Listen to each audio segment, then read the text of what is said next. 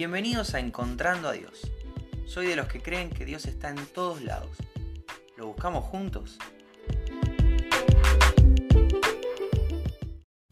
Hola, ¿cómo estás? Bienvenido, bienvenida al episodio de hoy de Encontrando a Dios.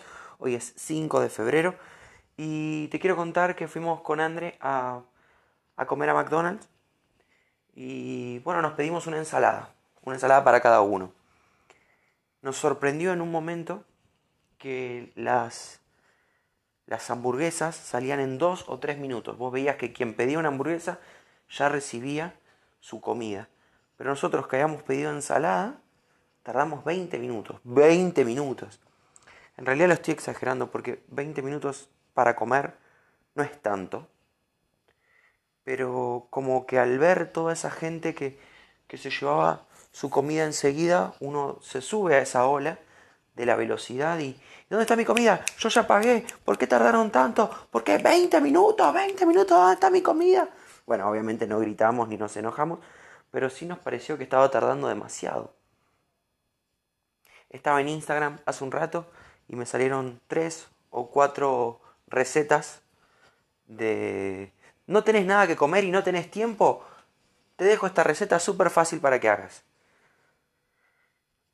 no tenés nada en la heladera, hacete este postre con nada, dos minutos. Y, bueno, entonces de pronto, de pronto uno eh, quiere hacer todo rápido. Ya no quiero estar removiendo tres horas la olla, calentando el horno 40 minutos. No, meto todo en el microondas. Entonces, hay toda una locura de, de no dedicarle tiempo a las cosas. De hacer todo rápido. Ya, ya, ya, ya, ya. La vida se me escapa. No puedo perder tiempo con esto. Y a las personas les hacemos lo mismo. Fulanito se quiere juntar. A Menganito hace mucho que no los veo. ¿Sabes qué? Le invito un café a Fulanito y a Menganito y en una sola tarde los reviento a los dos. Mato dos pájaros de un tiro. En lugar de sentarme con Fulanito, charlar con Fulanito, disfrutar a Fulanito y otro día organizar con Menganito, juntarme con Menganito, escuchar a Menganito, dedicarle tiempo y vida a Menganito. Entonces vivimos como en un mundo de, de locura y acá te quiero decir, stop. Los audios de WhatsApp los escuchamos por uno, uno y medio, por dos. La velocidad al palo. Los podcasts los escuchamos a mayor velocidad. Bueno, yo soy bastante simpático a mayor velocidad, tengo una voz bastante graciosa, parezco las ardillitas. Pero en realidad no estoy tan concentrado en lo que estoy haciendo, lo quiero liquidar rápido. Entonces, hay cosas que aunque este mundo nos diga no tenés tiempo, no tenés que hacerlo, hacerlo, hacerlo, hacerlo, hacerlo, hay que bajar la marcha y disfrutar, concentrarme. Hay cosas que este mundo te dice no le dediques tiempo, resolvelo rápido, resolvelo así nomás. Y en realidad hay que perseverar, hay que dedicarle tiempo, hay que dedicarle cabeza, hay que dedicarle horas de sueño. A veces tengo que sacrificar horas de sueño para algo más grande. A veces tengo que sacrificar, parar un poco, ponerle paños fríos a alguna situación y, disfrutarla un poco mejor. Entonces, a eso te quiero alentar hoy y de eso te quiero hablar hoy. Te voy a leer un versículo que está en Lucas 8:15 y dice, pero la semilla que cayó en buena tierra representa a los que con corazón bueno y recto retienen la palabra oída y dan una buena cosecha porque permanecen firmes. Ahora voy a desarrollar un poco qué es esto que está diciendo Jesús, pero la palabra clave es permanecen. A veces queremos resultados instantáneos. Llamen ya. Y, y no es tan así. Las cosas que valen la pena suelen ser las cosas que más tardan. Tener un bebé tarda nueve meses. Eh, no sé, te compraste un auto y hacer todos los papeles, sacar eh, un título, muchos años de estudio, de dedicación.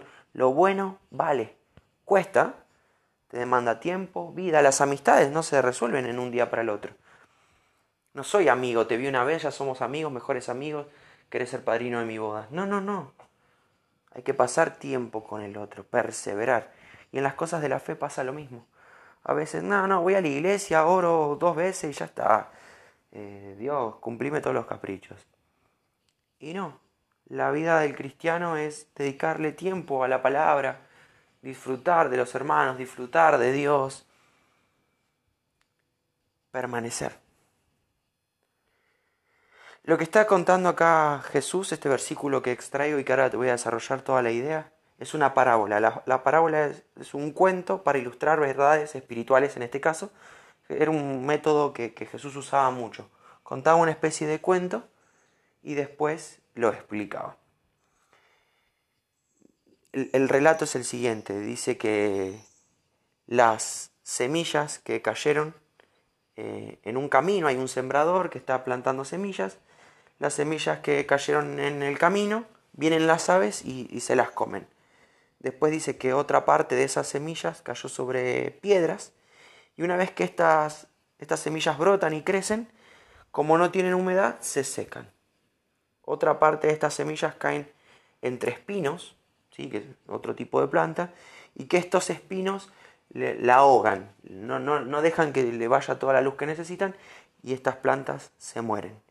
Y después hay otra cantidad de semillas que caen en tierra buena y esa, esa semilla da buen fruto. Jesús les describe este relato a, sus discípulos y les dice que es un misterio del reino de los cielos. Y, y ahí procede entonces a contarle a sus discípulos qué es lo que esto significa. La semilla, cada semilla es la palabra de Dios. Cada uno de estos paisajes son personas. Entonces te dice, por ejemplo, que el camino son personas que escucharon el mensaje, escuchan la palabra, pero viene el diablo, que vendrían a ser en este caso las, las aves, y les quitan eso que, que habían escuchado para que no crean y que no se salven. Después están las piedras, que también son personas. Estas piedras reciben la palabra de Dios, reciben las semillas, escuchan, y escuchan con gozo la palabra, esa, esa palabra brota. Pero al no tener raíces, se secan. Esto quiere decir que cuando llegan las pruebas, desechan la palabra. Su fe tambalea ante las pruebas. Después están estas semillas que caen entre medio de los espinos. Los espinos representan las, las riquezas, los placeres de este mundo. Entonces dice que, que esa palabra que, que había entrado en el corazón de las personas son ahogadas. Esa palabra es ahogada, es tapada por la locura de este mundo, por los placeres de este mundo, lo que este mundo te ofrece. Y acá es donde viene lo que leímos al principio. Los de la buena tierra son oyentes que perseveran, que se esfuerzan, que, como veíamos antes, no se dejan vencer por las pruebas, no son atrapados por, por, las satisfacciones que, este mundo te ofrece, por, por lo que este mundo te, te puede dar, y se concentran en Dios y es por eso que dan buenos frutos. ¿Qué te quiero decir con esto? Primero, que te leas todo el relato de Lucas 8 empieza en el versículo 4. Esta explicación no es que yo sea un capo y dije, ah, no, me parece a mí que la semilla es Cristo explicándole a sus discípulos qué significaba cada cosa. Así que pasa tiempo con Dios, medita en esto, pero fíjate que el resultado es para el que persevera. Tengo otro versículo, Mateo 10, 22. Por causa de mi nombre, del nombre de Cristo, todo el mundo los odiará, pero el que resista hasta el fin será salvado. Hay que resistir, hay que aguantar, hay que dedicarle, hay que esforzarse. Esto no es algo, la vida cristiana es, algo de levantarse todos los días y tratar de ser mejor que ayer. No es algo instantáneo.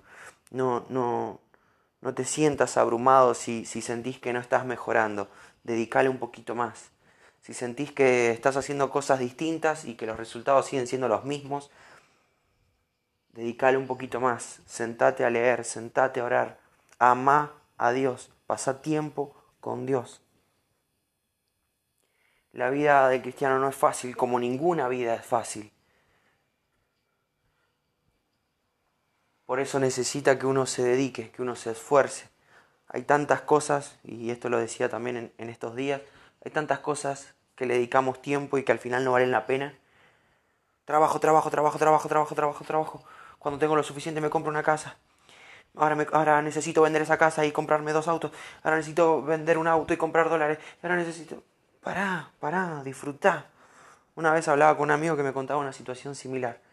Me decía, no, porque la idea es comprarme un terreno, edificar en ese terreno, vender la casa esa, comprarme dos propiedades, en una me voy a vivir yo y en la otra, y en la, otra la, pongo a trabajar, la alquilo, que eso me genere dinero todos los meses. Con esa plata, después de un tiempo de ahorrar, me compro otro terreno y le digo, pará, pará, pará. Todavía no tenés ni un terreno y ya pensaste en comprar tres más. Disfrutá. No tenés tu casa edificada y ya estás pensando en venderla para comprar otra, para comprar otra. Vivimos así. Y le dedicamos vida y tiempo a cosas que al final no valen la pena.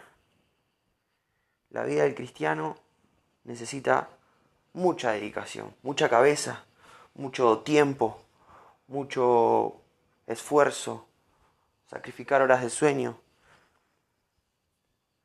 Ahora, si querés una relación express, la puedes tener, pero acordate que el que resista hasta el fin será salvado. No el que, ah, me leo algo en el auto o mientras me lavo los dientes, oro y chao. No, no, no. Es una relación, hay que cultivar la relación con Dios.